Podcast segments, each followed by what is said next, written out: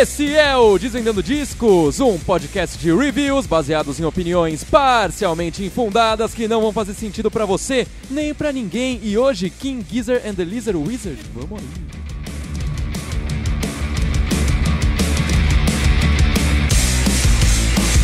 A ideia inicial do Desvendando Discos era falar sobre bandas desconhecidas, afinal de contas, pra que que eu vou dar mais exposição pra quem já é carregado pela mídia, né? Porém, com o passar do tempo, logo no segundo episódio, a coisa degringolou e eu me afastei cada vez mais desse ideal. E é com isso em mente que hoje eu vou me redimir. Eu vou falar sobre a banda King Gizzard and the Lizard Wizard, ou, pra simplificar, King Gizzard, que é uma banda australiana relativamente jovem ainda. Foi formada em 2010 e nesses nove anos de atividade, sabe o que eles fizeram? Lançaram 15 álbuns, dos quais 5 foram lançados em 2017, porque a banda tinha se proposto a fazer isso e fez. E não foram qualquer coisa, hein? Nesse pacote de 2017, a gente recebeu o álbum Flying Microtonal Banana, Polygon do Anna Lands e Gunboot Soup, que são três dos melhores trabalhos da banda. Eles decidiram que 2018 seria um ano mais voltado para as apresentações ao vivo e para escrever material novo, e por isso mesmo, em abril de 2019, eles lançaram um álbum novo, Fishing for Fishes, que, além de um nome genial, também tem toda uma temática ambientalista por trás e expressa bem toda a preocupação da banda com o que está acontecendo no planeta Terra no momento. Não é o melhor trabalho deles, mas tem faixas excelentes, como por exemplo Cyborg, que é uma faixa com a qual eu convivo na minha cabeça diariamente. E seguindo com essa ideia em prol do meio ambiente, eles voltaram com mais um disco agora em agosto e dessa vez está bem mais da hora. Mas, espera aí que tem uma coisa que eu ainda não falei. King Gizzard é sim uma banda de rock, mas esse é o máximo que você pode falar sobre eles, porque cada disco tem um estilo totalmente diferente. E dessa vez, com o álbum Infest the Rat's Nest, eles investiram no metal trash. Um território novo para a banda, embora o jeito de cantar e os efeitos colocados nas vozes já tenham aparecido de forma parecida na música The Great Chain of Being do álbum Gumboot Soup. E a sonoridade do disco é totalmente metal trash mesmo. A guitarra e o baixo nunca foram tão frenéticos. As músicas têm seus momentos System of a Down, seus momentos Metallica, mas tudo isso sem perder a cara do King Gizzard. Até porque a assinatura da banda é realmente essa de estar tá sempre experimentando com timbres, ritmos e até mesmo a métrica. Porque, ao contrário da maioria das bandas, é difícil encontrar uma música do King Gizzard que seja inteira em 4x4.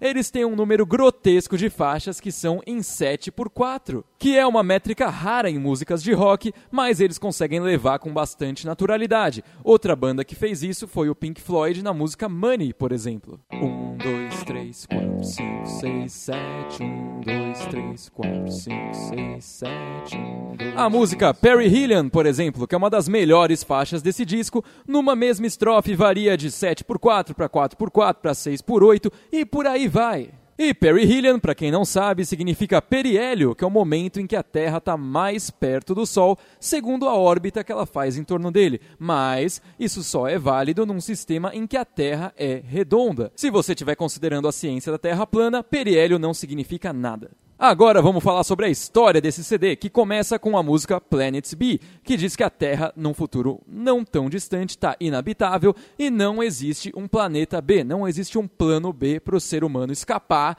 e dar continuidade nas desgraças que a gente faz no planeta. Mas, na verdade, existe uma opção. A música Mars for the Rich fala que os ricos têm a possibilidade de ir para Marte, mas o custo é muito caro, então esse é um destino exclusivo da elite que deixa o planeta Terra para trás, dominado por uma superbactéria que se desenvolveu por causa do uso inadvertido de antibióticos. O que nos leva para o heróico lado B desse disco. Um grupo de rebeldes, de homens e mulheres de coragem, não aceitou o destino que caiu sobre eles. Eles que não tiveram a mesma chance dos mais afortunados, não precisam daqueles ratos que os deixaram para apodrecer na terra. Porque ainda existe uma esperança Vênus será o novo lar dos rebeldes. Esse é o grande plano da resistência. O problema é que chegando em Vênus, eles pularam da nave, queimaram na atmosfera e morreram todos. Dito isso, eu já posso Resumir! Um dos trabalhos mais da hora e mais originais de uma banda incrível que é o King Gizzard. Se for para ressaltar um ponto negativo, é que todas as músicas são muito parecidas, até porque todas estão no mesmo tom. Então, se você, guitarrista, quiser desenferrujar suas pentatônicas, esse álbum tá aí para você. E se você for uma pessoa que curte metal, curte uma banda que está sempre experimentando com coisas inusitadas e ainda por cima colocando uma narrativa em torno de tudo isso, eu recomendo esse disco 200% para você. Ah, e tem uma coisa que eu esqueci de falar. O King Gizzard, junto com o álbum, criou um site que chama marsfortherich.com que é basicamente um jogo de tiro em primeira pessoa, onde fica tocando uma das músicas do CD e você atira nos ratos. É curto e besta, mas se você for uma pessoa que sempre sonhou com um jogo baseado em um disco onde a Terra apodreceu, os ricos fugiram para Marte e a resistência tentou fugir para Vênus, mas morreu, você zerou a vida, cara! E esse foi mais um Desvendando Discos, uma produção do Música Boa Brasil. Você pode seguir o MBB no Instagram, arroba Brasil Música Boa. Pode me seguir no Instagram também, arroba Bruno Schneider04 ou no Twitter, arroba Bschneider04. Não esquece de se inscrever no Desvendando Discos no Spotify. Fique atento aos novos episódios e falou!